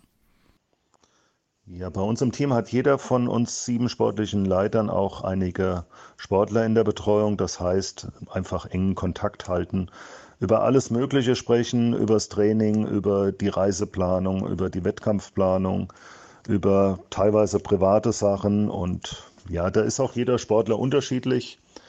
Manche ähm, pflegen diesen Austausch alle zwei, drei Tage. Andere, ähm, da hört man dann auch mal zwei Wochen nichts. Ähm, bei Jai ähm, bin ich der verantwortliche sportliche Leiter und ich weiß, was er für eine harte Zeit gerade durchmacht. Ähm, durch die äh, Covid-Geschichte und er zweieinhalb Jahre jetzt nicht nach Australien nach Hause konnte zu seiner Familie, seine Eltern nicht gesehen hat und das zehrt natürlich schon und das wurde ja auch immer wieder verschoben. Wir hatten es eigentlich geplant, dass er im Winter nach Hause geht. Da ging es einfach noch nicht, auch von den Flügen her nicht und von den Bestimmungen her nicht. Er hätte nicht einfach wieder zurückgekonnt. Und ja, von daher ist das schon ein bisschen Leidensweg, den man da mitgeht und ihn immer wieder auch ermutigen muss. Und ja, ansonsten als Mensch Wahnsinn. Also nach dem Sieg gestern, es gab wirklich keine Interviewanfrage, die er abgelehnt hat. Es gab keinen, ähm, dem er ein Foto verwehrt hat. Jeder durfte den Pokal mal anfassen und also das ist Wahnsinn. Und selbst Journalisten haben gesagt, dass sie sowas noch nicht erlebt haben, so eine Höflichkeit und ja, aber ich glaube, das zeichnet ihn aus, dass er einfach sehr menschlich ist und ähm, zurückhaltend. Also ist keiner, der jetzt äh, riesen Reden schwingt und sich riesig bedankt. Das hat er zwar dann schon gemacht, ähm, aber ja, das, was er dann sagt, das kommt halt wirklich von Herzen. Also mir, mir fiel es jetzt wahnsinnig, also dieses, ich habe das nicht kommen sehen, dass Jai Hindley den Giro gewinnt. Also ich hatte, ich hatte es nicht also ja, dass der Typ stark ist und ich meine, er war, ne, er ist schon mal vor zwei Jahren im rosa Trikot ins Abschlusszeitfahren gegangen, aber ich hatte es nicht so, ich hatte es, es war für mich schon überraschend. Also, dass er irgendwann mal eine Rundfahrt gewinnen kann, war ich, war ich jetzt schon so, habe ich schon gedacht, das kann er. Mhm. Aber dass das so schnell passiert und dass er bei diesem jetzt schon quasi so weit ist, äh, das fand ich, das hat mich persönlich sehr, sehr stark überrascht. Und ich glaube auch, dass das, und wir hatten es vorhin schon mal angeschnitten, ich glaube, dass sie als Mannschaft in so einen, wie so in so einen Sog reingekommen sind. Du hast das schön formuliert mit Lenny da am ersten Tag, der da fast noch aus Versehen wusste gar nicht, wie weit es bis zum Ziel ist und fährt mal los. Mhm. Ja. Und äh, Wilko wird da Fünfter und dann die, holt sich Lenny da den Etappensieg und dann äh, Jai noch direkt noch mit und äh, dann, äh, dann entsteht sowas. Aber für mich war es auch so ein wie die Mannschaft wirklich vom ersten Tag an als GC-Mannschaft aufgetreten ist. Also diese Arbeit, die da, dass sie konsequent, was man so von dem Team noch nicht gesehen hatte, also ne, Vierter mit Emo bei der Tour, aber äh, sie sind halt wirklich gefahren wie sonst immer so Sky. Wir fahren auf die, bei jeder Flachetappe fahren wir mit dem kompletten Team auf die 3-Kilometer-Marke. Mhm. So, bei der Turin-Etappe wurde Jai am, auf dem Gepäckträger von äh, von Patrick Gamper festgeschnallt und dann hat er den da den ganzen Tag durch die Gegend gefahren. Mhm. So und dieses dieses absolut kompromisslose, so nicht nur wir haben keinen Sprinter dabei, sondern wir wir ziehen das so durch. Ich glaube, dass wenn es dann auch noch funktioniert und wenn man dann auch noch das Gefühl hat, ja, wir machen das jetzt hier zum allerersten Mal 100.000 Prozent auf GC und dann läuft das so. Ich glaube, dass da vielleicht auch in so einer Mannschaft eine Dynamik entsteht, wo sie sagen, wo sie selbst, vor allem Selbstbewusstsein kriegen. Mhm. Also auch so, so ein Helfer wie jetzt äh, Ben Zwiehoff, der erst, also ich hatte jetzt mit ihm über das Tagebuch Kontakt und er sagte dann, er äh, schrieb mir irgendwann so, naja, ich bin jetzt hier, ich fahre jetzt erst hier seit, keine Ahnung, zwei Jahren auf der Straße rum und jetzt fahren wir hier um Giro-Sieg. Ja. So, so nach dem Motto, ich kann das gar nicht glauben. Aber der ist auch über sich hinausgewachsen. hinausgewachsen, weil auch klar war, in welcher Rolle er da steckt. Ja. Ja, und also das, das ist, ist so, wenn du eben, wenn, wenn du dann noch einen im Trikot hast, oder er war ja nah dran, er war nicht im Trikot, aber schon äh, drei Sekunden, drei Sekunden ja, ne? also ja. mehr oder weniger, ähm, dann, dann gibst du nochmal 110 Prozent. Also das ist, äh, das ist so, da, da kannst du ähm, also wenn, wenn, weißt du, wenn Ben keinen vorne gehabt hätte, dann ähm, wäre das ein oder andere Mal, hätte er früher die Beine hochgenommen. Ne? Das ist, ist ja. oder jeder von denen. Aber ähm, du weißt halt, wofür du das tust und, und da, äh, das macht ganz viel aus. Ja, ja. also ich, ich weiß auch gar nicht, ich, es gab eine schöne Szene, die fand ich super, ähm, wie ähm, Jens Zemke, glaube ich, beim Zeitfahren. Ich weiß nicht, ob du es gesehen hast. Da gibt es so ein Video, wie die fahren und da saß ja Hendrik Werner auf dem, also er hat den Funk gemacht und äh, Jai geguidet. Und, und dann sagt Jens Zemke einen Moment so, wir haben den Giro gewonnen. So. Und, das war, und das fand ich, das fand ich so schön. Ich habe das gestern gesehen. Also Ja, ich bin nee, jetzt nicht so der emotionale Typ, der jetzt da irgendwie, also ich kenne auch ein paar Fahrer und es ist irgendwie, natürlich gönnt man jemanden was und, und, aber ich bin da überhaupt nicht so, dass ich jetzt da, keine Ahnung, gibt ja Kollegen, die sitzen da im Pressezentrum und irgendwie klatschen, wenn da der Fahrer gewinnt, den sie irgendwie mögen oder irgendwie. Ich habe das gar nicht, ich gucke da so fast kalt irgendwie drauf und bin jetzt sowieso nicht der Typ, der da irgendwie euphorisch äh, ist bei, bei so Sachen, aber ähm, das war dann schon so, wo ich da das Video gestern Abend gesehen habe von Jens Semke und er da dieses, wir haben den Giro gewonnen. Dann habe ich auch so gedacht, ja krass, also man hätte, also hatte man nicht erwartet und ja, irgendwie krass, Bora hat den Giro gewonnen. So, also es war, es war dann auch so für mich so der Moment, wo ich dann gedacht habe, okay, welchen Weg hat das Team genommen und wo stehen sie da jetzt? Weil man, also äh, ich war jetzt im Kopf immer so auf diesen, man guckt dann von Tag zu Tag und dieser Kampf und dann hängt er den ab und dann ist er in rosa und dann bringen die das zum Ende. Aber dieser, was das insgesamt bedeutet, das fand ich, also es war dann auch für mich so ein, irgendwie cool zu sehen, wie da so fast ungläubig Jens Zenke da sagt so, wir haben den Giro gewonnen. So. Und dann war auch so der Moment, wo ich so gedacht, ja krass, ja schon krass eigentlich. Ja.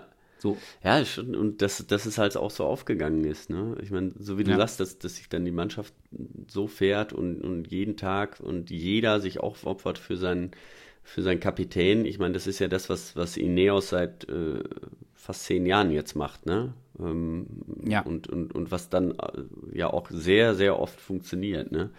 Ähm, nur man kann auch sehen, es, es gibt immer dann auch einen, der vielleicht mal stärker sein kann. Ne? Auch wenn alles, aus deren Sicht ist ja eigentlich auch alles sehr gut gelaufen. Ja. ja. also taktisch haben die jetzt keine großen Fehler da gemacht, nur ähm, war einfach nicht, nicht, nicht stark genug, ne? Oder nicht stärker als Jake. Ja. Ja, also ich glaube auch, also ich habe jetzt auch nochmal drüber nachgedacht. Ich habe von Carapaz eigentlich keinen Fehler gesehen. Also ja, rückblickend würde er ganz gerne schneller fahren am, Ja, klar. am Blockhaus, So. aber äh, ich meine, Das musst du auch damals ist drauf halt haben, noch, ne? Und du musst dir das ja auch. Äh, Ja, und, und du gehst ja auch ein Risiko ein und du, du, du sagst dann mal, ach, dann, vielleicht könnte ich jetzt mehr machen, aber wenn ich jetzt zu viel mache, vielleicht äh, bin ich dann in drei Tagen platter, also das wird schon reichen. So ein bisschen Poker muss man immer. Ja, und du willst ja da auch nicht Bardet irgendwie den zum, zum Etappensieg fahren. So ist es. Also, ne? also d- so weißt ja Das nicht, sind dass ja auch noch Leute, ne, die dann hinterher rausgefallen sind. Ähm, Ja, ähm, auch Joao Almeida. Ähm, Ja. Kann man ja nicht von ausgehen, dass er hinterher im Finale nicht mehr dabei ist oder auf den letzten Ja. Etappen. ja, also ich habe, was ich eigentlich sagen wollte, ich habe jetzt von Carapaz irgendwie keinen Fehler gesehen. Und ich fand auch, es war jetzt auch nicht so, dass man jetzt irgendwie sagen kann, ja, da hat Ineos irgendwie verkackt. Mhm. Also habe ich, habe ich nicht gesehen. So, und es war halt einfach, Hindley war halt einfach an dem, an der entscheidenden Bergetappe einfach stärker. Ja. So, und dann finde ich, kann man das auch oder muss man das auch akzeptieren und äh, dann ist es auch, ist es auch in Ordnung. Ähm, ich, ähm, zu dem Thema, was das in so einem Team bewegt und so weiter, ähm, hat Jens auch was gesagt. Äh, das würde ich ganz gerne an der Stelle auch nochmal, bevor wir dann auch auf Emanuel gucken und auf andere Themen des Giros, äh, würde ich das ganz gerne hier noch einbauen. Ja, wir hatten nach dem Zieleinlauf vom Zeitfahren in Verona, ähm, hatten wir so viel Support. Ähm, unser Team ist wirklich eine große Familie. Es waren so viele Bohrerhändler da, von, von Hans Grohe Leute, von allen Sponsoren, viele Gäste geladen und ähm, ich glaube, unser Team ähm, wird da am meisten supportet so von, von außen. Und das macht so ein Sieg und so eine Feier, die wir anschließend in der Altstadt von Verona hatten, in einem tollen Restaurant, macht das schon immer speziell. Und ich denke mal auch, dass bei den Rennfahrern, dass das im Gedächtnis bleibt.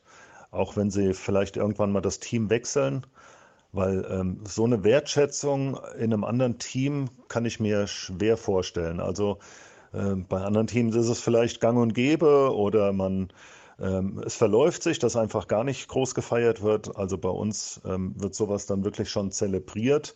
Auch wenn ich dann sehe, dass ein Gebäude ähm, von äh, Bora in rosa erstrahlt oder alle Mitarbeiter auf einmal mit Bora-Shirts ankommen, rosa.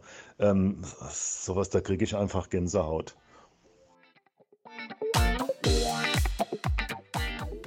Glaubst du, dass das was verändert jetzt in der Mannschaft, wenn du eine Grand Tour gewonnen hast? Also glaubst du, das Team ist jetzt anders? Also macht das was oder ist das Auf, auf, Bleibt das, das- das gibt noch mehr Selbstvertrauen. Ne? Okay. Noch mehr äh, Selbstbewusstsein auf jeden Fall. Ähm, ich, ich meine, sind ja in der Weltrangliste seit Jahren irgendwie in den Top 5, ne? Und jeder weiß, das ist äh, das Team Bora und Grohe, das ist jetzt kein kleines Team. Ähm, aber ähm, ich glaube, mit dem Abgang von Peter Sagan, ähm, also da haben schon viele gedacht, ja, da müssen wir mal gucken. Also viel hat ja auch äh, Peter in der Mannschaft ausgemacht, ne? Und ja. es war ja lange Zeit wirklich äh, das Team Peter Sagan, so muss man sagen. Der hat es auch groß gemacht und die haben, glaube ich, ja. viel zu verdanken. Ähm, aber ähm, das hat jetzt nochmal eine andere Qualität, glaube ich. Ne? Mhm. Und, und, wie gesagt, man, man sieht es ja auch an den Siegen in den letzten Tagen, was das, was das einfach, äh, was, was, bedeutet, das, was das bedeutet, ne? wie, wie, wie die, mhm. äh, wie die Fahrer dann ähm, ähm, ja da auch reagieren oder so, einfach Selbst, Selbstvertrauen ähm, mehr bekommen äh, und dann auch, auch andere Rennen gewinnen. Also Marco Haller ja. jetzt auch, ne?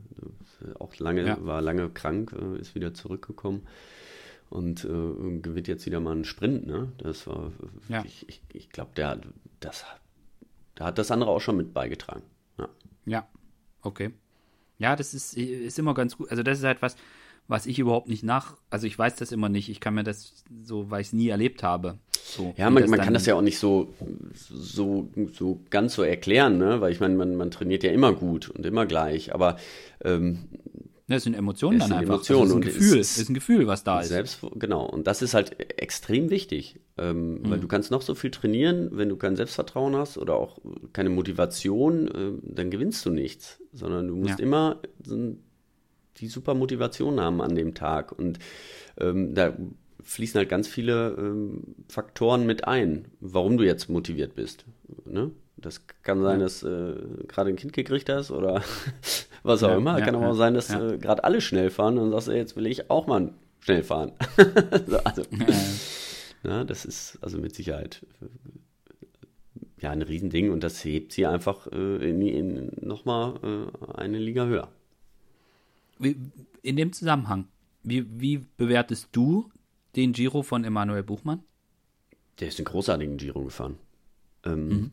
Also für das, was ich so im Vorfeld gehört habe, dass die auch die äh, Vorbereitungen nicht so super liefen. Ähm, er ist ja jeden Tag super gefahren.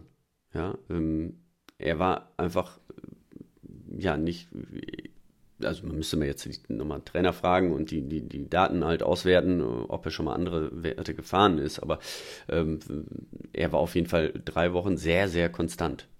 Mhm. Ähm, und, und, und das ist jetzt großartig nach den zwei Jahren. Ähm, das hatten ja. wir in den letzten Jahren ja gesehen, dass er das auch kann, dass er das drauf hat, aber er hatte immer wieder äh, Rückschläge und das hat ihn, glaube ich, auch äh, ganz gut nach vorne gebracht. Und äh, ich meine, ja, dass ein Teamkollege gewinnt und er wird noch äh, Siebter, großartig. Ja.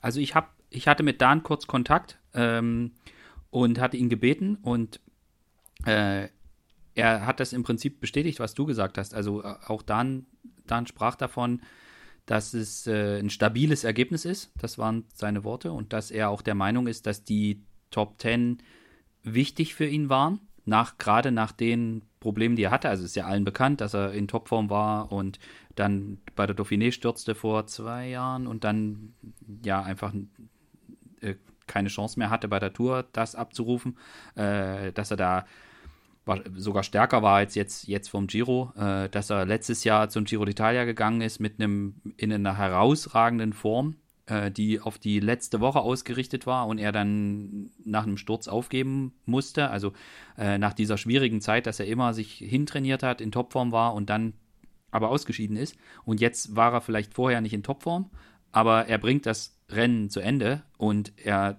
zeigt, dass er das kann. Und äh, Dan sprach davon, dass er davon ausgeht, äh, dass ihm das Auftrieb gibt. Und mhm. dass er auch gesehen hat, dass er in der ersten Zeit lange mitfahren konnte. Dass man aber auch gesehen hat, dass er eben nicht so stark war wie letztes Jahr vom Giro, wie vor zwei Jahren bei der Dauphiné.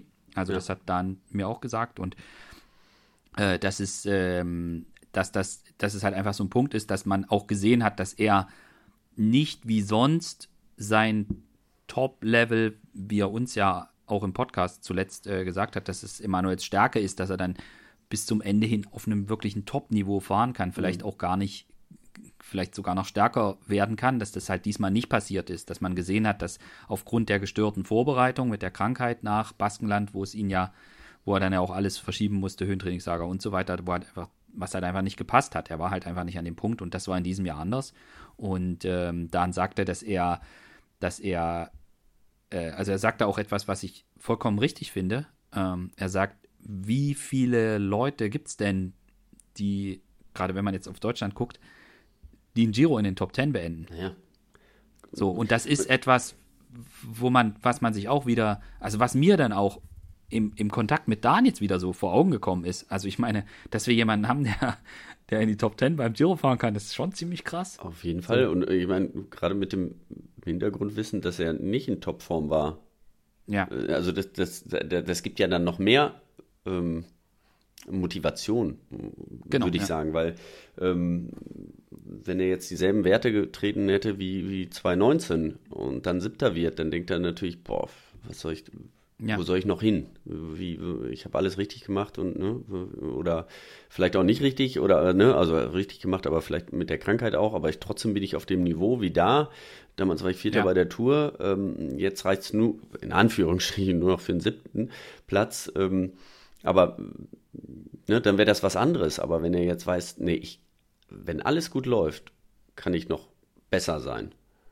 Ja. Und trotzdem, ja, und genau. Dann ja. geht's, äh, geht's nur noch sechs Plätze nach oben. Also, weißt du, also das, ich, ich glaube, ja, ja. das ist, äh, und deswegen wird ihn das großartig stärken, bin ich mir sicher. Mhm. Also Dan sagte auch, dass die Ansprüche natürlich von Emanuel andere sind. Also klar, wenn du mal Vierter bei der Tour warst und weißt, dass du eigentlich bessere Werte bringen kannst, ja. ja. dann ist nicht dein Ziel, Siebter beim Giro werden zu wollen.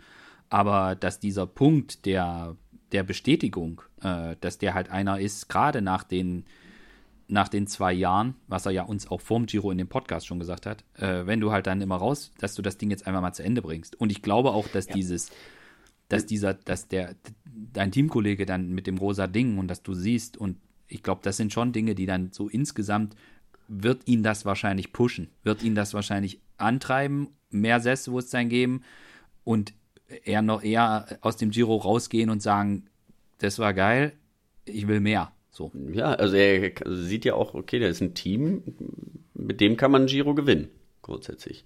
Und äh, ne, also das, das hat er auch. Und ähm, er kann ähm, eben, ich meine, man ist für, für Jay gefahren, ne? man, man, wollte ja den Sieg, der war so nah dran, ähm, man ist ja nicht zu 100% für Emo gefahren.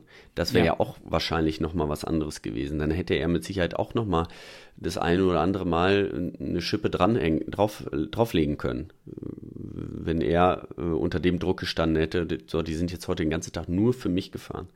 So ja, war es ja, ja nicht. am ne? Abschlusszeitfahren gesehen. So, und er hat Ruller, natürlich, das, das ist ja Ende, dann auch, ja. wenn du sowieso nicht ja. nach vorne, nach hinten kommst, dann ähm, ja, ist es so. Weg, ne? dann, dann brauchst du auch nicht mehr Vollgas, dann brauchst du auch nichts mehr riskieren. Was, was willst du genau. da machen?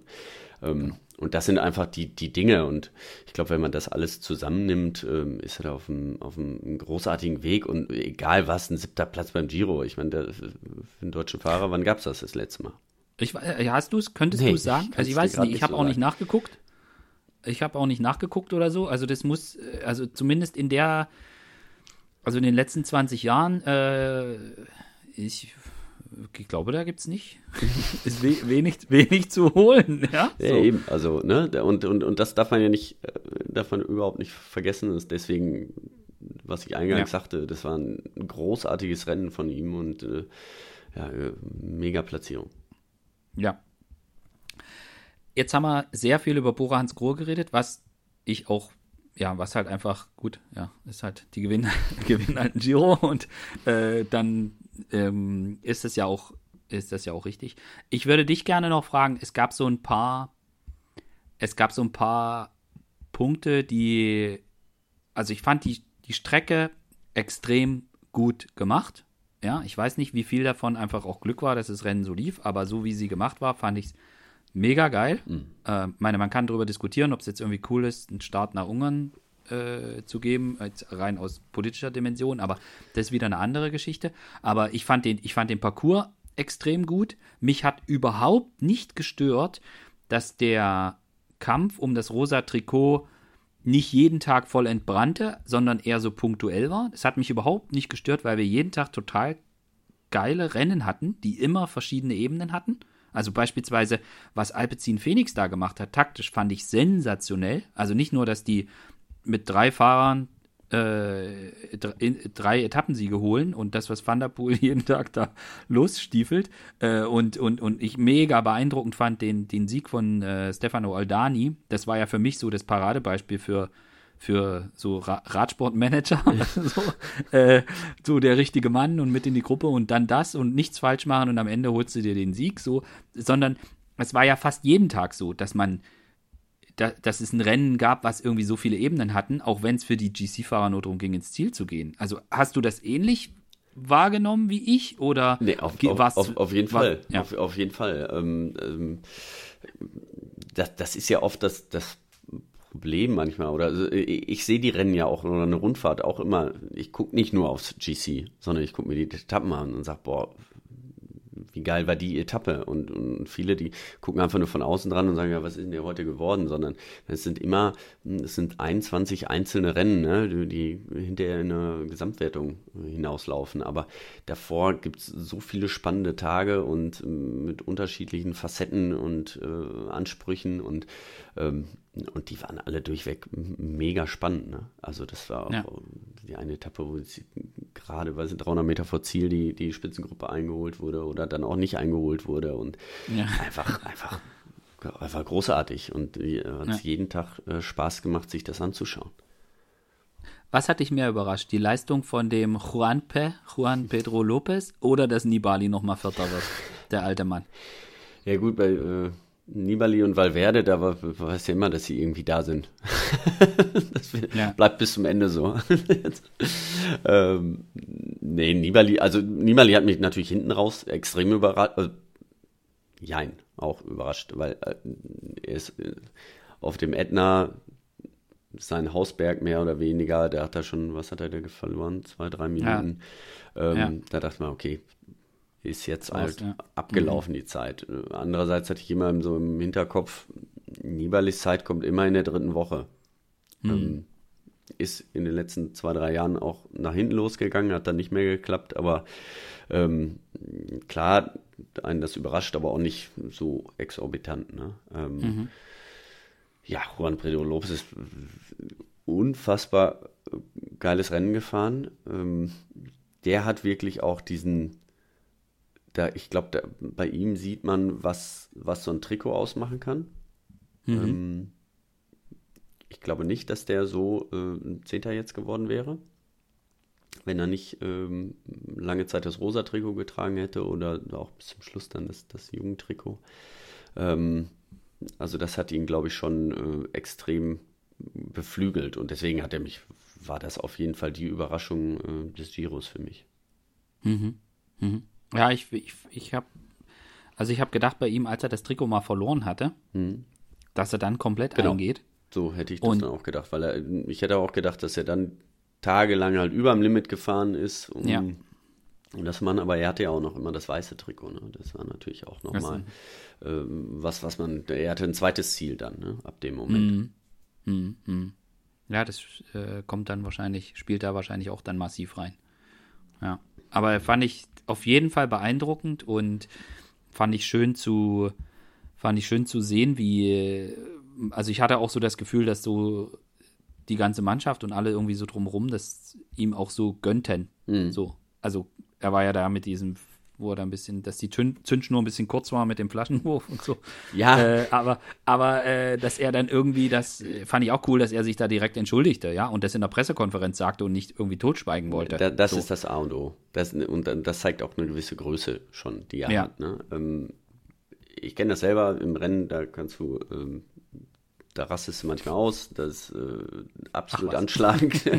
ne? Da sind Emotionen dabei, äh, Adrenalin, äh, da ist alles dabei. Aber ähm, das habe ich auch immer gesagt, sobald der Puls runtergeht nach dem Rennen, musst du dir dessen bewusst sein, was, was du gemacht hast und dann eine Konsequenz daraus ziehen. Ne? Und ich meine, das hat er gemacht und wir haben ja am nächsten Tag auch die, auch die Bilder gesehen, ne? auch wie ja. Tom Dümmler dann scherzhaft mit ihm dann eine Flasche ja, genau. draufschmeißen Total. wollte. Und, äh, und dann ist auch alles gut für die Fahrer, wenn der sich dann entschuldigt und da ist jetzt nichts, was, was ja. das, äh, hat ihn ja nicht aus dem Rennen geworfen und nichts, das macht man nicht, gar keine Frage, aber ähm, die werden wahrscheinlich jetzt noch ein viel besseres Verhältnis miteinander haben als vorher weil sie jetzt eine ja. gemeinsame Story haben und sehen, okay, das war so, aber ja, schwamm drüber und äh, jetzt kennen sie sich ganz gut. Ja. Äh, ich habe gerade festgestellt, ich wollte dich eine Sache noch fragen. Mhm. Die hat jetzt leider wieder mit Bora Hans Grohe zu tun. äh, für mich war dieser Giro auch ein Plädoyer dafür, Lennart Kemner nicht in die Richtung GC abbiegen zu lassen und um dem Ganzen ein bisschen noch einen anderen Drall zu, gehen, äh, zu, zu geben, genauso war es für mich auch ein Plädoyer dafür, bei Mathieu van der Poel ihm einfach keine Aufgaben zu geben, sowas wie du musst auf ein grünes Trikot fahren oder irgendwas, sondern dem einfach morgens das Profil geben und sagen, mach mal was fahr, raus. Geht's raus und spielst Fußball. Ja, so. Also mach mal. So. Also nee, also diese, diese Fähigkeit von Lennart, die er hat, so eine Etappe zu lesen und zu gestalten, finde ich einfach sensationell. Und ich fände es total schade, wenn er dann immer Bremsen sparen, sparen, sparen, sparen, sparen, jetzt fahren, mhm. sparen, sparen, sparen. Das fände ich einfach super schade. Und, und bei Thunderpool, also unfassbar, was der abfackelt. Ja. So, also für, für also Unterhaltungsfaktor 5 Millionen. Ja, ja auch so bei so ein paar Etappen, wo man dachte, warum macht er das Was jetzt? Das wird da? zum Schluss ja, genau. mit ja, Sicherheit genau. zu schwer für den. Ähm, fährt er bis zum Schluss und, und haut sich dann in die Fresse. Und ja, ähm, ja also der, der, wird nie eine, eine Grand Tour gewinnen, ne? Ähm, der kann vielleicht auf ein Trikot gehen, aber diese Fahrweise an sich ist ja für, für ihn, glaube ich, einfach großartig fürs Team auch und, und, und für die Zuschauer erst recht. Also diesen ja. Unterhaltungswert, den er da hat. Ne? Oder ähm, ich meine, das hat, du siehst auch, das ganze Team profitiert ja davon. Ja. Ne? Ähm, die sind ja alle dann so gefahren. Ne? Und wenn ja. er nicht kann, dann gewinnt ein anderer. Das ist ja auch. Ähm, Mega, ja. Also das Glaubst ist, du, das wirklich ganz toll. Und ein was? Also dass der Boost, das heißt oder ja, dadurch, dass er, ja, du meinst, drei dass er durchgefahren ist. Das mhm. heißt ja immer, wenn du eine Grand Tour mal durchgefahren bist, kommst du auf ein anderes Level. Also mhm. Also das sagt ihr Radfahrer immer. Ja, genau. Äh, ja. Aber kann auch sein, dass sich das, das, dann mm, so ein bisschen die Spritzigkeit nimmt. Das gibt es bei manchen auch. Ne? Das hoffen wir natürlich nicht bei ihm. Aber okay. ähm, ich glaube schon, ähm, dass ihm das in der Entwicklung noch mal ein Stück weiterbringt. Ja. Ich mhm was glaube ich auch ganz gut oder sehr gut war für ihn auch, dass sein Rücken auch gehalten hat. Ne? Das war ja auch mhm. so ein, ein Riesenthema. Ich meine, äh, das hatte ich jetzt schon wieder völlig ja, vergessen. Ja, eben, ne? so, so wie der gefahren ist, hat, vergisst man das auch ganz schnell. Das stimmt schon, ja, aber ähm, ich glaube, das bringt ihm auch nochmal ganz viel, weil er dann, äh, weil er auch weiß, mhm. okay, der hält jetzt gerade wieder, der hält ja auch jetzt mal drei Wochen. Wenn ich jetzt mhm. wieder Ruhe dran lasse und die Spritzigkeit ja. wieder finde, dann äh, gehe ich wieder Vollgas in die nächsten Rennen. Und mhm. ähm, ja, so, solche, solche Fahrer brauch einfach, brauchen die Grand Tours, weil sonst wird es wird's, ja. wird's irgendwann äh, tot langweilig. Ja? Dann geht es um die Gesamtwertung, wo es dann über Zeitfahren oder dann über einen Schlussanstieg geht, wo sie sich dann ja. langsam gegenseitig wegfahren oder dann gibt es Sprinter-Etappen. Aber ähm, und das ist ja auch mhm. wiederum das Schöne ähm, am Giro, dass es ja mit den Ausreißergruppen auch öfter mal funktioniert als, als bei bei Tour de France zum Beispiel. Ja, das ist ein wundervolles Schlusswort, Fabian. Äh, wir hätten, könnten jetzt noch über Israel, Wanti und was weiß ich nicht was reden. Das machen wir alles in späteren Folgen, sonst explodiert es Machen heute. wir. Ich will nur noch eins auflösen. Ja. 1983 war der letzte Deutsche. Nee. Und dann Top 5. Das war Dietrich Tour. Ah, was? Also ist schon eine Zeit her. Ja, und deswegen muss man auch sehen, äh, das war eine Riesenleistung von ihm. Und wenn Jay nicht dabei gewesen wäre, wäre vielleicht wäre er auch noch ein Stück weiter vorne gelandet, weil ja, dann wären sie alle für ihn gefahren und er hätte natürlich auch einen anderen Druck gehabt. Von daher ähm, ist das ein Riesenergebnis. Muss, ja. muss man einfach so sehen und nicht sagen, boah, der ist ja nur Siebter geworden. Also das, äh, das wäre absolut ungerecht. Ich äh, bedanke mich bei dir, Fabian. Äh, an der Stelle kann ich jetzt zwar Danke an Hendrik Werner, äh, Dan Dorang und ähm, Jens Zemke sagen, aber ja. das, das, hören die, äh, äh, sie hören gerade nicht mehr zu, deswegen äh, mache ich es aber trotzdem, weil ich das schön fand, dass sie sich die Zeit genommen haben und gerade jetzt auch im Falle von, von Henny, der ja ewig unterwegs war und jetzt erst mal wieder zu Hause ist. Ähm, aber ja, finde ich irgendwie auch, ich fand es irgendwie auch schön in den Gesprächen irgendwie mitzubekommen, wie, was das bei denen drumherum macht. So, wenn so, ein, wenn so eine, so eine Genug, Genugtuung ist das falsche Wort, aber so eine Freude darüber, was erreicht zu haben. Und ich glaube, dass, äh, dass das bei jedem da in dem Team äh, auch noch ein bisschen dauert, ehe das so wirklich so eingesickert ist, was das, was was das echt bedeutet, für ein ne? Erfolg war. Ja. ja. So. Äh, ja. ja, krass. Also äh, danke, Fabian, dir. Ich sag bis zum nächsten Mal. Und ähm, an alle Hörer da draußen äh, vielen Dank. Und äh, ich habe es gestern, gestern glaube ich, getwittert, 272 Tage bis zum Opening Weekend. Aber es kommen ja noch ein paar schöne Rennen. genau so ist es. Ja, äh, dank dir, Bernd, danke euch Zuhörern und äh, bis die Tage. Ciao, ciao. Ciao.